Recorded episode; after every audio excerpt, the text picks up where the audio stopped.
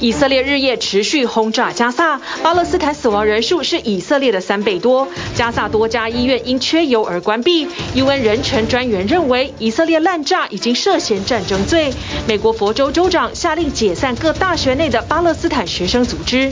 大陆外长王毅访美将拜会总统拜登，也为十一月旧金山 APEC 拜席会铺路。美国加州州长纽森访中会见大陆国家主席习近平，表示加州愿做中国强劲的合作伙伴。美国众院议长悬缺二十二天后，共和党第四位提名人极右派众议员强生顺利当选。强生反堕胎、反 LGBTQ，挺台立场鲜明。大陆公布明年国定假日，其中春节八天连假不含除夕，官方反向鼓励利用有薪年假让员工放除夕，达到九天史上最长春节假期。日本现行法律规定，跨性别人士要变更户籍性别时，必须先接受手术。这项要求遭到最高法院认定违宪。观众朋友，欢迎一起来 Focus 全球新闻头条。我们依旧要看的是国际高度关注的加萨走廊的情势。我们首先看军事的部分，以色列是持续不断的轰炸加萨，而最新呢是以色列连夜派出了步兵和战车到北加萨展开了攻击。这是不是地面弹开开打了呢？巴勒斯坦现在罹难人数超过以色列死亡人数的三倍。而联合国的人权专员指出，以色列已经不是自我防备，是在制造巴勒斯坦人的炼狱，更口出了战争罪一词。半岛电视台驻加萨的记者，他往南逃的时候，妻女都惨遭炸死。加萨平民对以色列的痛恨越来越强烈，而以色列到今天为止坚持拒绝放行燃料，不让加萨的医院可以继续发电。加萨阿克萨医院外，极其简陋的葬礼不断进行。台北时间十月二十六日上午，世卫组织统计，三十五所加萨的医院中，十二所已因燃料耗尽，发电机停摆，无法提供服务，伤患只能等死。卡达政府表示积极斡旋人质问题，但加萨走廊的妇孺不断死亡。美国在联合国安理会的提案呼吁人道主义暂停，但未提停火，因此遭到阿拉伯联合大公国与中俄否决。加萨医院急诊室中躺着许多孩童，没有麻醉药让孩子止痛。以色列总理纳坦雅胡最新演说只字未提巴勒斯坦妇孺，国内质疑他领导无方，情报失败。他也说战后再回答，唯一坚持是继续轰炸加萨，杀光所有哈马斯分子。The Israeli Prime Minister Benjamin Netanyahu bluntly warning the group, and I'm quoting him now, all Hamas terrorists are dead men walking. 半岛电视台记者阿达多痛哭失声，工作到一半，他被叫去认尸。往南逃到加萨中部的妻子与一子一女，不幸在以色列空袭中罹难，其他孩子也失踪。联合国最新数据显示，以色列军民罹难总数约一千四百人，巴勒斯坦平民死亡却高达五千七百人左右，百分之四十是儿童。Israel saying 135 hostages with foreign passports from 25 countries are being held in Gaza tonight, 12 of them Americans. 这些外国人质并非都是拥有双重国籍的以色列公民，为数最多的是到以色列担任农业移工的泰国公民。轰炸真的能救人质吗？各种消息来源说法不一。CNN 报道，甚至哈马斯组织本身都无法完全掌握每一个人质的位置。Some of these hostages may not be held directly by Hamas or even Islamic Jihad. They may have been taken by fam individual families in Gaza. 哈马斯声称，二十二名人质已因以色列空袭而罹难。若人质意外落入加萨难民手中，也无法帮助难民保命。把人质交给哈马斯，至少能获得金钱。这也表示，越逼迫巴勒斯坦人民，就越不可能解救人质。难民营的加萨百姓欠缺食物与饮水，援助物资杯水车薪，只满足急需的百分之一。传染病即将爆发。Outside, there are probably 800 people per toilet. Each person gets one piece of pita bread. 以色列没有停止轰炸，也坚决不让燃料随援助物资进入加萨走廊。没有燃料，医院发电机会停摆，死伤将瞬间大幅增加。联合国相关各单位都开口请求，以色列仍坚拒放行必要燃料。It is very, very urgent now to bring fuel in and make it part of a humanitarian operation. Israel's reply: Ask Hamas for fuel. Fuel will not enter the Gaza Strip. Hamas used the petrol for its military infrastructure Fuel Hamas stole from UNRWA should be taken back from Hamas and given to the hospitals. 以色列坚持不让步的两大理由，一是自我防卫，二是哈马斯曾偷走联合国的燃料，不能再让哈马斯得到更多燃料补给。但这两项理由是否为真？CNN 记者向多个联合国单位求证。They said that to the best of their knowledge, that has never happened before. What Israel is doing is punishing an entire Palestinian population For what Hamas has done. This is not self-defense. 继联合国秘书长古特瑞斯批评以色列数十年来恶待是导致哈马斯恐攻的原因后，联合国人权专员说的话更让以色列当局觉得刺耳。这位人权专员直指以色列正在犯战争罪，国际法若要追究双方责任，前提是先结束五十六年来以色列对巴勒斯坦的占领。Do we realize what is going on? 15,000 are seriously injured. 1.6 million people are displaced. There is no water, no food, no electricity, no medicines. And the inferno that the Gaza people are in right now is a stain on all of us, on all UN member states, especially those who have the power to stop it and do not do it. 重话打脸，挺以各国，但至今没人能有效制止以色列继续轰炸加萨。 以色列国防军释出最新画面，大量战车和推土机挺进加萨走廊北部，正式已经对加萨展开针对性地面攻击。这也是以巴冲突爆发以来，以军对加萨最大规模的入侵行动。TVBS 新闻综合报道。好，关于我们看到这个最新画面，后面后续的地面战是否宣布已经启动？我们待会儿会持续的关注报道。而目前呢，已经打了两个星期，不管是以色列，呃，我们不要讲哈马斯好了，或者说巴勒斯坦百姓的遭遇，在美国都各自有支持的人。美国社会呢，普世认为支持言论自由，但是呢，现在对于支持巴勒斯坦人民的立场变得非常敏感。佛蒙特大学他筹备了将近半年，有一个讲座，是请巴勒斯坦著名的诗人作家，在这个作品里面呢，就是讨论他他的这个著作，突然呢以安全为由取消。而美国佛罗里达州开出了第一枪，州长呢德桑提斯跟佛州整个州立大学系统全面解散大学里面的亲巴勒斯坦组织。他们的说法是，这些组织最近的示威活动就是等于对恐怖主义公然在支持。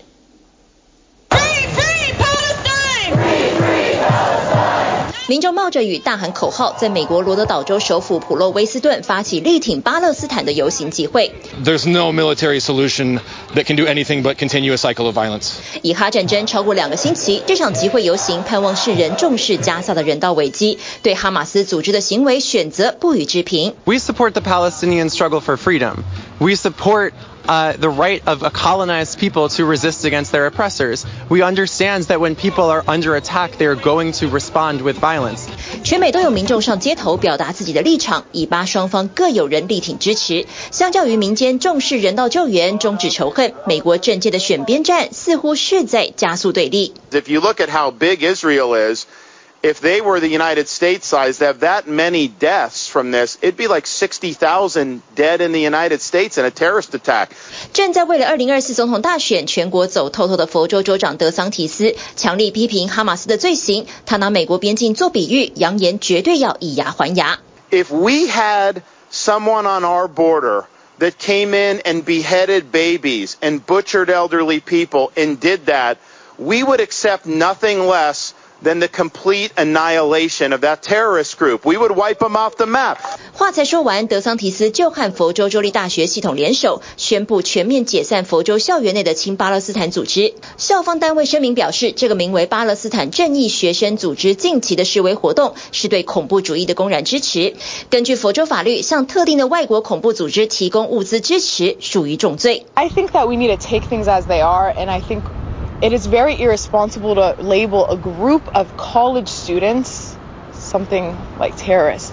美国公民自由联盟为学生团体打抱不平，批评佛州政府不是在保护学生和社区的安全，而是在压制官方不喜欢的想法。这种对言论自由的攻击是危险的，而且可能不会是最后一次。We've all invested so much time into this group, and for it to just all be discredited in the way and look viewed in the way that it's being viewed is just it's heartbreaking. 不过校方态度也很强硬，佛州州立大学系统总校长罗德里格斯发表了一封主旨为保护犹太学生的法律义务信件，矛头指向支持哈马斯的学生团体，还扬言如果有犹太学生受到歧视或是伤害，违法者将受到最大程度的惩罚。I just think it's very irresponsible to say that these students align with something that they don't. Just looked at the USFSJP page. They released a statement weeks ago when everything started that they condemn violence of all forms. 而经过三个星期混乱，才诞生的美国众议院议长强森也有动作。新官上任第一件事就是以四百一十二票同意、十票反对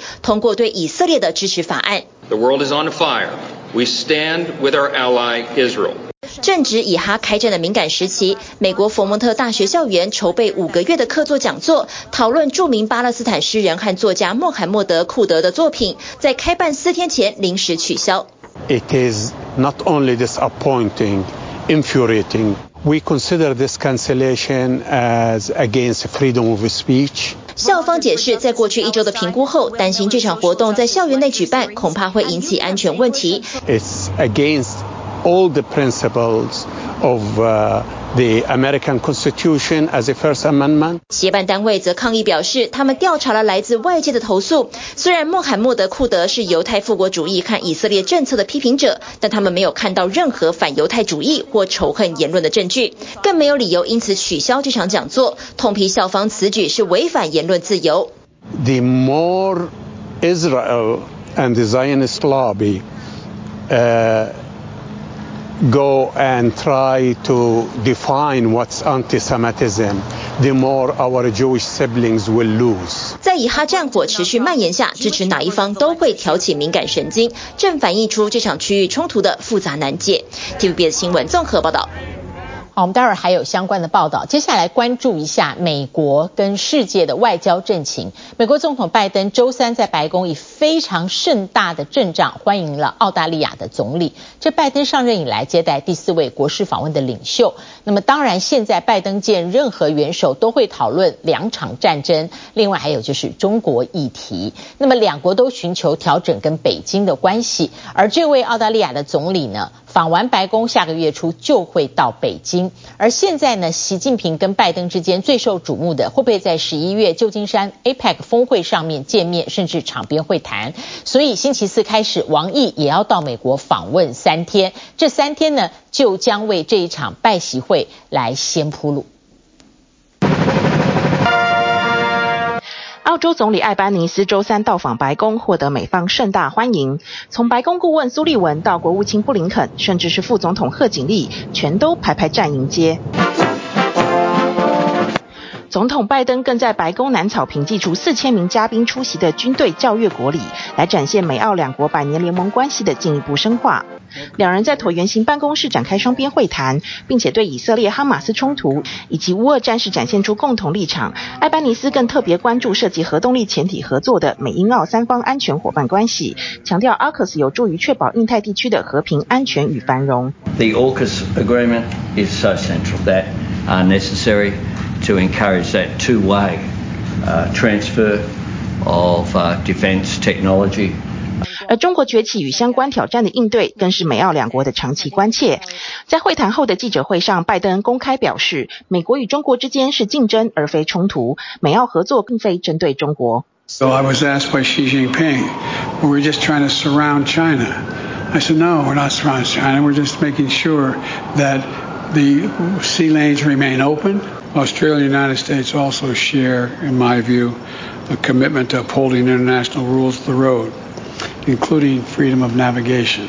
对于中方近期在南海具挑衅意味的举措，艾班尼斯喊话称，包括南海、东海以及台海在内的水域航行权应该要被尊重。拜登则点名批评中方在南海阻挠菲律宾补给的行动，强调既危险又不合国际法。I want to be clear. I want to be very clear. The United States defense commitment to the Philippines is ironclad. 艾班尼斯坦言，澳洲与中国存在战略竞争，因此澳洲会在能够合作的地方合作，分歧之处也会有所坚持。It is in Australia's interests as well as China, but I believe in the global interests for us to have uh, A relationship where there is dialogue. 在当前澳洲与中国的贸易纠纷逐渐缓和，连澳洲红酒眼看着都即将要重回中国餐桌之际，艾巴尼斯这番表态明显是为了下个月四号到七号的中国访问做好暖身预告。而澳洲并不是唯一一个寻求与北京调整关系的国家，美方当前也积极安排，希望下个月中在旧金山举行的 APEC 峰会上，能让睽违一年的拜习会重新登场。为此，特别邀请大陆外长王毅周四启程赴美访问三天。王毅外长访美期间将同美方高层就中美关系及共同关心的国际地区问题深入交换意见，同美各界人士友好交流。王毅除了周五将与美国国务卿布林肯和国家安全顾问苏利文就以巴等国际重要议题展开磋商之外，拜登也很有可能会在白宫与王毅见面，为紧接着可能到来的拜习会加柴添火。好朋友再再次见面。至于北京当局更是致力营造中美友好气氛，对于目前正在中国访问的加州州长纽森展现热情欢迎，不但先后获得中国副主席韩正与外长王毅的接见与会谈，更与中国发改委签署气候合作谅解备忘录。加州我还是呃印象很深的，我三十八年前是第一次去美国，第一站就是到加州。中美关系啊，基础是在民间，希望是在人民。说这个未来在青年，见到你啊，我说第四句啊，就是活力在地方。习近平还在与纽森会面时大打感情牌与地方牌，强调中美关系的推进可以从地方与人民情感的联系做起，并称双方利益交融十分紧密，盼美方与中方相向而行。而纽森在与习近平的会谈中着重气候合作与芬太尼毒品防治上，却回避了人权议题，引来美国国内批评。分析认为，美中两国当前从南海到台海，从以巴到乌俄，意见的分歧都是显而易见的，也成为两国关系的巨大挑战。唯一可能合作的领域。只剩气候。But again, China, you know, used climate talk um, as sort of a um, a bargaining chip when it comes to other issues. Like China tends to bundle things together about the possibility if Xi and Biden will meet. I think there are desires on both sides to meet, but then I don't think they're ready to announce it. 至于外界期望甚高的拜习会能否成真，就得看王毅这趟美国行双方怎么继续谈。TVBS 新闻综合报道。我们刚刚在以巴的重要消息上面看到，美国众院呢通过了一项提案，就是表达美国部分民意坚定的挺现在的以色列的立场。那表示众院的议长有人喽，没有错，新议长诞生了。路易斯安那州众议员强生通过众院表决，他是一个非常保守的人，他反堕胎、反 LGBTQ。挺台湾立场鲜明，律师出身的他，其实议员生涯才六年，是美国百年来政界资历最浅的众议院议长。很多共和党议员呢都不清楚现在这个议长的背景。美国众议院议长悬缺三个星期后，新议长终于诞生。二十五日，路易斯安那州众议员强生以两百二十票赞成、两百零九票反对通过众院表决，成为第五十六届众议院议长。The challenge before us is great, but the time for action is now, and I will not let you down. 五十一岁的强生是共和党提名的第四位候选人，属于保守强硬派，获得党内主流和极右派的支持。加上选民对这场闹剧已经失去耐心，才让共和党终于团结起来。律师出身的强生，六年前才选上议员，他也是美国一百多年来政界资历最浅的众议院议长。许多同党议员甚至不知道他的背景。资深议员柯林斯就开玩笑的表示，今天早上才用谷歌查他的资料。不过，也正因为如此，他在党内没有敌人，是能够顺利当选的原因。民主党也乐观其成，希望新议长能促成两党合作。All Mike Johnson will need to do is to meet us in a bipartisan way, in that fashion, and we'll be able to work together. whenever and wherever possible. 强生宣誓就任后，立刻展现行动力，着手推动以哈冲突决议案。议会以压倒性票数四百一十二对十票通过谴责哈马斯暴行，并支持以国反击行动。这项不具约束力的决议是要向国际社会展示美国支持以色列的立场，同时也呼吁哈马斯立刻停止攻击，释放所有人质。But if you say Israel does not have the right to exist, you're saying that you do not want peace. And to the people of Israel, I hope you learn of the passage of this resolution today and know that the United States Congress and the American people have your back. 强生政策立场极端保守，他反堕胎。去年五月，最高法院推翻半个世纪前允许女性堕胎的罗素韦德案。强生表示，那是最伟大和喜乐的事。The founders, the the ones who put this country together, recognize that life was sacred because it is given to us by our Creator, by God. 强生也反 LGBTQ 的权利。两千年，他发表社论表示，同性恋在本质上违反自然，也是危险的生活方式。强生还是前总统川普的忠实盟友，不但为他的弹劾案辩护，也支持川普推翻二零二零选举结果。The system is set up for massive fraud and error and irregularity, and we cannot have that in our election system. 总统拜登在白宫记者会上被问到是否担心新议长强生会推翻下届总统大选结果，拜登显得老神在在。Just like I was not worried that the last guy would be able to overturn the election. They had about 60 lawsuits and all the way to the Supreme Court, and every time they lost. I understand the Constitution. 川普在议长人选上有关键影响力，共和党提名的前三位候选人，其中两人不合川普的意，得不到极右派的支持而退选。民主党形容这场议长之争是要选出最能安抚川普的人，强生却凭中选。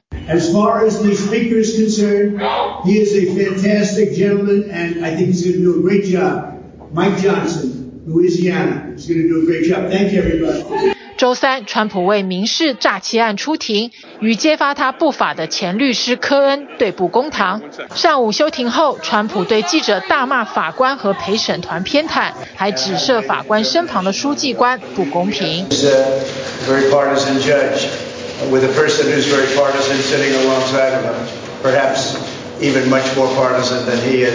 纽约州法官之前就严厉警告川普，不许在公开或是社群媒体上攻击司法人员，但川普根本不甩法官的命令。下午一开庭，法官立刻对川普开罚一万美金，约台币三十二万，并警告下次再犯，后果会更加严重。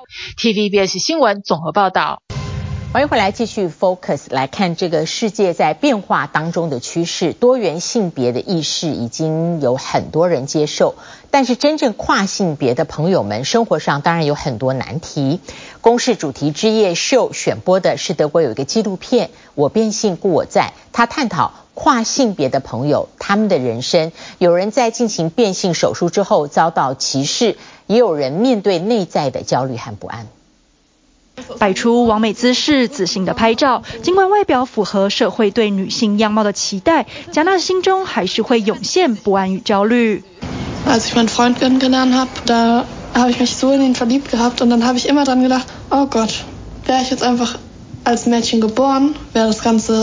nicht so kompliziert, es wäre mega einfach, ich hätte kein Problem und so, ich hätte。加纳打从三岁就认定自己是女生，但生理性别却和性别认同不一致。还好一路上有母亲的支持，让她能对自己的身体和身份感到更自在。Eine eine schöne junge Frau werden will, dann müssen wir durch diesen Prozess durch. Dann geht es nicht anders. Es gab einfach nur die Entscheidung, entweder sie wird jetzt ein männliches Äußeres bekommen.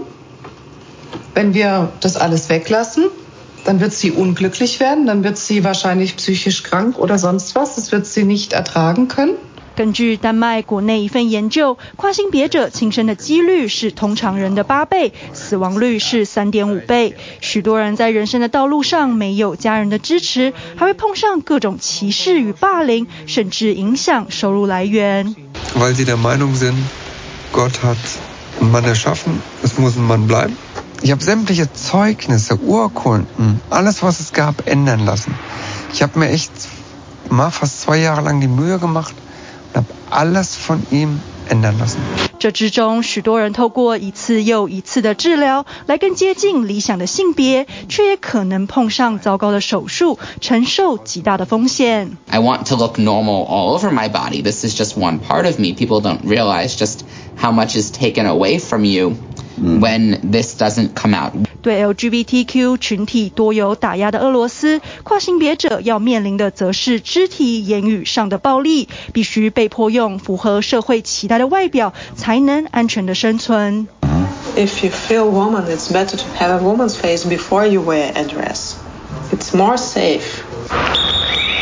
至于冰上曲棍球教练的米克，要克服的则是先天内分泌的差异，才能让自己的运动表现跟上工作需求。Und ich sag's immer dem Jungs, ich hab so geschummelt, ich hab so viel hacken müssen früher, so viel Energie und bei euch geht's alles leichter und selbstverständlich natürlich. Nur noch traurig. Und hier musste ich immer der fröhliche Trainer sein. 德国纪录片《我变性故我在》，导演透过跟拍性别确认手术权威夏夫医生和他七名处于不同阶段患者的生命故事，来一窥跨性别者面临的各种困境。Ich glaube, dass diese Operationen kein Fehler sind, sondern dass sie eine wirkliche Verbesserung der Lebenssituation der Patienten darstellen. 跨性别常被形容是灵魂装在错误的容器，因此饱受折磨。回看台湾国内的跨性别群体处境又如何？像我之前就在银行开户，然后为了能开一个户头，让我就是工作那种新转户嘛。对，那他们就觉得他们没有办法接受身份证上一个写男的人，然后但是长这样子的人在他们面前。不想要一直解释这件事情，因为当时的情况是。我的社会性别已经是女性的状态，但是我希望自己就是可以就是拿到一个女性的证件，这样我就不用一直跟无关的人解释我的身体状态这样子。按照台湾现行法律规定，要变更身份证上的性别，必须经两名精神科医师评估鉴定，并且摘除性器官。现场与谈公民认为，这等同侵犯身体的完整性。我觉得这个。这个很过分的点就是，它规定了所有你想当女生或你又想当男生的人都要经历这个很重大的手术。我是被政府压着去得到这个并发症。至于手术是否能真正解决性别不安问题，也引发讨论。已经做过性别确立手术的依婷认为，尽管焦虑有减少，却仍会时时被提醒自己不是真正的女生。你的大名是？哎，吴依婷。可是你的声音不太像女生诶。诶，我我方便回拨照会吗？跨性别这件事情是只有起点没有终点的事情，而且手术它不是一个结束，是另外一个开始。随着性别意识抬头，期许社会也能朝抛开男女二元框架，塑造一个对跨性别更友善的环境。TVBS 新闻综合报道。那接下来日本这个判决呢，是因为日本的性别思维是非常非常固着的两性思维，所以它性别歧视也很多。那么日本如果要变更啊户籍的登记性别，它的法律规定是自费要做性别重置的手术，要永久丧失你原来的性功能，然后你要更改性别之后的性器官。那么 LGBT 团体在日本上诉最高院大法庭的判决说，原来那种规定是违宪的。拥有一个被装作灵魂的身体，有如老天跟自己开了个玩笑。然而幸运的是，社会风气逐渐开放，性少数族群有更多空间活出自我。但是在日本，性别不一致者并不拥有这样的自由。手術にかかるお金もすごい高額ですし、しかも体にメスを入れなければいけないっていうところで、本当に絶望に近い感情でしたね。まあ、胸の手術をした時は、えー、まあそれもすごい痛かったんですね。1週間ぐらいかな、ほぼもう動けない。二零零四年，日本通过性别认同障碍特例法，规定若欲变更户籍性别，需满足五大要项，包括年满十八岁、未婚、无未成年子女、永久去除生殖腺或生殖功能、具有变更后该性别之相近性器官。其中第四、第五项要求，等同于强制进行变性手术。なんでこんな頑張らなきゃいけなかったんだろうなっていう気持ちがすごく強かったですね。自分らしく生きたいだけなのに、手術をしない選択を取れるのであれば。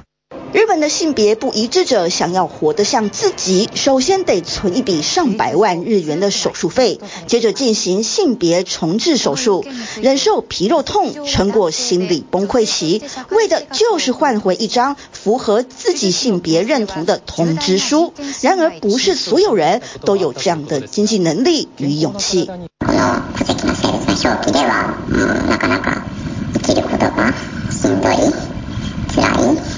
定の基準とか規定がいるっていう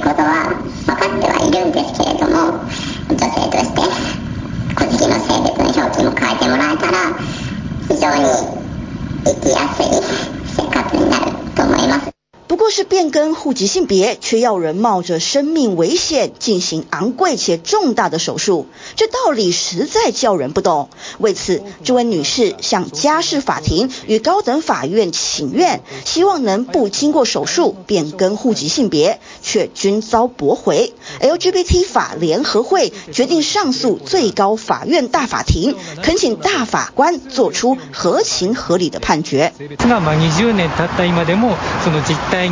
した形での改正というのが進んでいない今回の裁判をきっかけに手術に関する要件が撤廃されるということを強く望んでいます。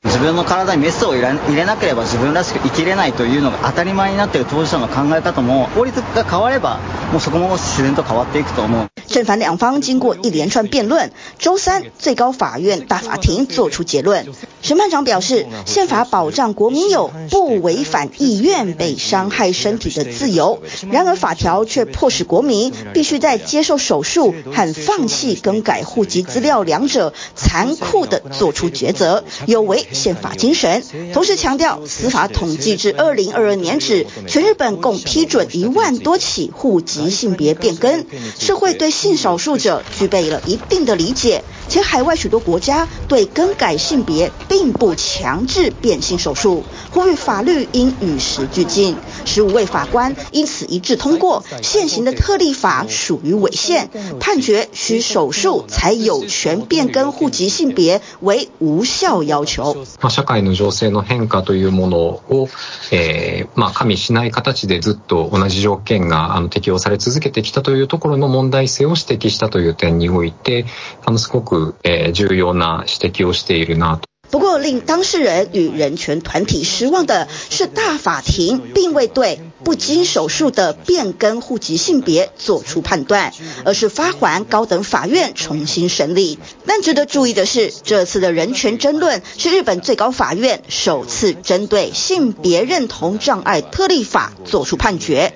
也是二战后最高院做出的第十二例违宪判决。 按惯例，只要被最高院判为违宪的法律，都会进行修法。因此，最高法院这项判决也被视为是替跨性别族群的权益铺路。体育新闻综合报道。好，我们刚刚在前半段的时候报道了，我们收到最新的卫星画面显示，以色列似乎地面战已经开始了。那么有战车呢进入加萨走廊的北部。我们 TVBS 记者刘婷婷在以色列采访了一段时间，现在在以色列。稍早，我想请问他，呃，他采访接触了这么多以色列一般的平民百姓民众，他们真的支持纳坦雅胡的政府发动大规模地面战吗？我们来听听刘婷婷她目前所了解到的反应。我们这几天在以色列的采访呢，确实是可以感受到以色列不管是从政府，甚至到一般的民众，对于哈马斯的愤怒值是相当高的，是同仇敌忾的。就像过去几天呢，我们有访问，包括像是以色列外交部发言人以及他们的国会议员，他们都认为呢，哈马斯是个恐怖组织，而且呢是跨党派的认为，拳头以及武力呢一定要一致的对哈马斯，更同意呢哈马斯根本分明就是恐怖组织，而一。般的民众跟我们闲聊的时候，他们也表示说呢，哈马斯呢一定是不可以容忍的，一定要尽全力的来消灭他们。但是现在问题就来了，就是还是有一个分歧点，也就是呢，因为我可以看到呢，以色列总理纳坦雅胡的政权呢，或许也是因为过去这一下来他很多的这个反司法改革的问题，所以呢，他当地的一些声望啊也是起起落落的。那有些反对他的人，还有包括像是认为应该要尽快的营救这些人质回来的以色列民众，因为像他们大部分可能有些亲朋好友还有家属呢，都是这些被哈马斯绑架的人质，所以呢，这些人就认为是说呢，以色列政府应该采用更积极的方式来跟哈马斯进行谈判，甚至呢，认为应该要赶快的来同意这个囚犯的协议，所谓的 prisoner deal。不过呢，但是这样子的呃声音呢，目前还是没有被以色列政府采纳的。很多人不管是在包括在经济啊，还有一些政治的这些呃在这里工作的人呢，也直接告诉我们，他们认为这样子的恐怖组织呢，是他们完全没有办法容忍的。主播，好，所以清剿哈马斯是目前刘婷婷采访到一致的立场跟反应。那是不是要动用大规模的陆战？这个我们就要再继续看新闻媒体传回来的报道观察。接下来来看的是二零二三年，一天一天要进入尾声了，下个星期进入十一月了，所以有人开始在算春节连假。今年呢，我们台湾这边是放到初五，而中国大陆官方公布二零二四年春节破天荒一口气放到初八，但注意了，除夕当天呢要下了班再去吃年夜饭。来关注一下，目前呢，中国大陆已经掀起了这个出游预定潮。国外哪些地点他们会特别想在春节的时候去？现在是上午的十点多，正是入院的一个高峰期。大家可以看到，在我身后的金水桥上，来往的人流呢，已经形成了一个轻微的拥堵情况。明明是旅游淡季，但北京故宫每天一早开门时间啊，还是造成游客拥挤现象。原来是院方的预约制有漏洞。我约的是下午的票，但是下午来的话时间比较赶。我们发现呢，有大约百分之五十的下午观众会选择在上午检票入院，也就是说，一天有大概百分之六十五到七十五的观众都会集中在上午时段入院。早上八点半到十点半这段时间期间呢，现场很容易造成排队和参观扎堆的现象。北京故宫参观采预约制，分上午跟下午时段，但却没有真正落实分流，一半以上游客挤在上午入园，导致混乱。因此，院方祭出新规，从十一月起，预约上午的游客中午十二点前一定要进场，下午游客最早只能提前到早上十一点。故宫的这个整个的参观环境和路线是比较复杂的，台阶比较多。坡道比较多，通道很多，同时呢，这些通道呢也都比较狭窄，极易造成观众参观时候的这个拥堵。赶紧在今年底前改善预约缺失。大陆民众接下来下一波超长假期就是明年春节。官方最新公布，二零二四年国定假日，这回农历新年从二月十号到二月十七号放八天。不过仔细一看，最重要团圆吃年夜饭的除夕当天居然没放假。通知还首次提到，鼓励各单位结合带薪年休假等制度落实，安排职工在除夕休息。言下之意，除夕要休假，请用自己的年假。官方期望企业能放就放，立刻在网上掀起热烈讨论。网友们吐槽表示，除夕居然不放假了，是打算让大家在办公室包饺子吗？也有部分网友表示，这一安排没有考虑外地工作的人，大年初一才能回家，家离得远的可能还不一定能赶回家。有分析认为，这次假期安排是官方刻意操作，目的希望企业能落实倡导多年的带薪年休假。过去大陆人社部曾经对六十个城市企业单位做调查，发现有四成左右员工不能好好享受带薪年休假。我们只要看一下现在的这种非常啊普遍的加班文化，你就可以理解这一点。所以。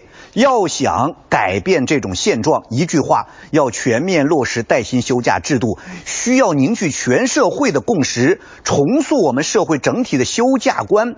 在官方鼓励下，如果能带动企业响应，除夕也放假，那么二零二四年春节假期将有九天，会是大陆历年来最长的农历新年假期。还可以走走亲戚啦，看看父母啦，挺好的。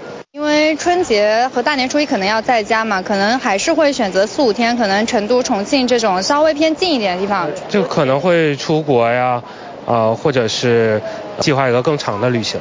盼着假期商机，大陆旅行社期待一波出游潮，机票价格随即上涨。在购票网站上，上海到三亚春节期间往返票价价格变为人民币五千多元，上海到成都、哈尔滨往返机票价格也在人民币五千元左右。从航旅纵横机票搜索结果看，二零二四年春节、除夕当天以及大年初一，从上海前往西安、昆明等城市的航班基本为全价。目前相关机票搜索量还保持着较快的增长趋势。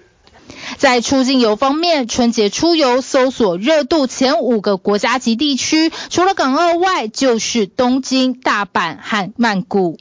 可以预计，二零二四年春节既能够充分的满足广大人民群众家庭团聚、探亲访友和本地休闲的需要，也为外出旅游留出了更加充裕的时间。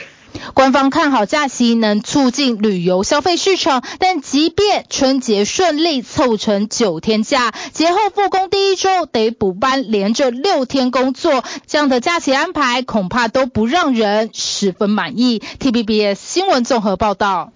突然就要到年尾了，而日本抓紧二零二三的尾巴，唯一的车展东京车展登场，往后将会更新更名为东京移动展，我们来看一下全新的概念车款，个人移动的交通工具，这次让人大开眼界。从迎合现代生活趋势的个人移动工具，未来感十足的概念车，到各家新款电动车齐发，让媒体记者挤爆现场。车がプラットフォームとなり、 お客様自身が価値を拡张していく。因为这是时隔四年疫情爆发后首度回归的东京车展，因此今年有五百多家厂商参展，远超过上一届不到两百家，要继续颠覆大众对汽车的想法。车を小さく、低く、軽く作る技术があれば、スポーツカーから SUV、ピックアップ、そしてスモールバンまで、素性の良い多様なラインナップを生み出すことができます。丰田集团发表多款概念车，包括 Lexus 品牌的电动轿跑，续航里程是传统电动车的两倍，充一次电可跑一千公里，预计二零二六年量产。另一家大厂马自达首度曝光的全新概念车 Iconic SP 也抢进镁光灯焦点。谁もが幸せになる、そのような车をお客様に提供したい。 マツダは心の底からそう愿っています。不同于其他纯电概念车，这款次世代跑车采用双转子引擎，混合动力达到三百七十匹马力，提供纯粹的驾驶乐趣，更让大众一睹未来跑车轮廓。There's been some really, really exciting new concept cars. Uh, one of them being from Mazda, a new little sports car that shows the future of the MX-5. Uh, Nissan has showed off a whole host of new concepts, as have Toyota. 至于本田和 Sony 两家大厂合资后，共同推出了第一款电动车 Aquila。从前座一长排触控萤幕，可以听音乐、看电影、玩游戏，宛如一台行走的智慧型手机。まあ今皆さんスマートフォンを使ってると思うんですけど、スマートフォンはどんどん変わっていくじゃないですか。使いながら自分の好きなアプリケーションをインストールしたりとかっていうことをしていくので、まあそういうライフスタイルに惯れ亲しんでいる方々もがやっぱりモビリティに対しても进化を求めていくんじゃないかなというふうに思っているので、まあそれはソフトウェアで実现していきたいということです。日本车商主场气势强大，让在日本市场销量极小的美国品牌，像是通用和福特，已经好几年没有参展。The rise of EVs, particularly in China, uh, that are now being exported all over the world with, with lower prices, have really uh, accelerated development of electric cars globally, including in Japan. 中国大陆车商来势汹汹，比亚迪的纯电中型 SUV 已经在日本贩售。最新款的高档 SUV 海豹则计划明年春季在日本上市。以中国大陆来说，卖出的新车有三分之一都是电动车。而根据国际能源署，目前电动车在日本车市中的占比不到百分之五。You set your destination, and the vehicle does the rest. This is in the end the goal, right? And to do that safely and in a very comfortable way in the vehicle. and then the users and the people in the vehicle can do other things in the car. 而各家车上的战场可不仅限于四轮。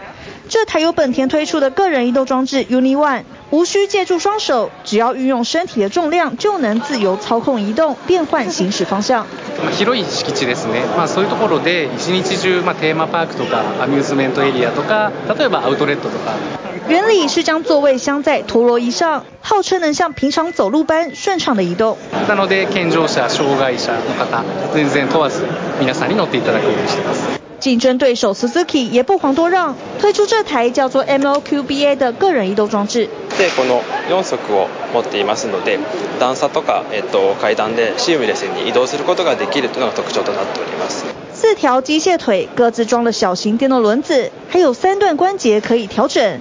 即便是行驶在崎岖的地形，骑乘者也能平稳又轻松地保持水平。除了可以在日常生活中骑乘。 还能替换成更舒适的座椅，又或者搭载担架前进更崎岖的地形救灾，同时为伤者提高舒适度。またあのここにえっとまあ车椅子の方が乗りやすいような构造に変更することによって様々なお客様に対応ができるモビリティとなっております。为期十一天，沿用多年的东京车展名称将改为东京移动展，宣告日本也准备好迎接电动车时代到来。TVBS 新闻综合报道。 谢谢您今天跟我们一起 focus 全球新闻祝您平安我们下次同一时间再会。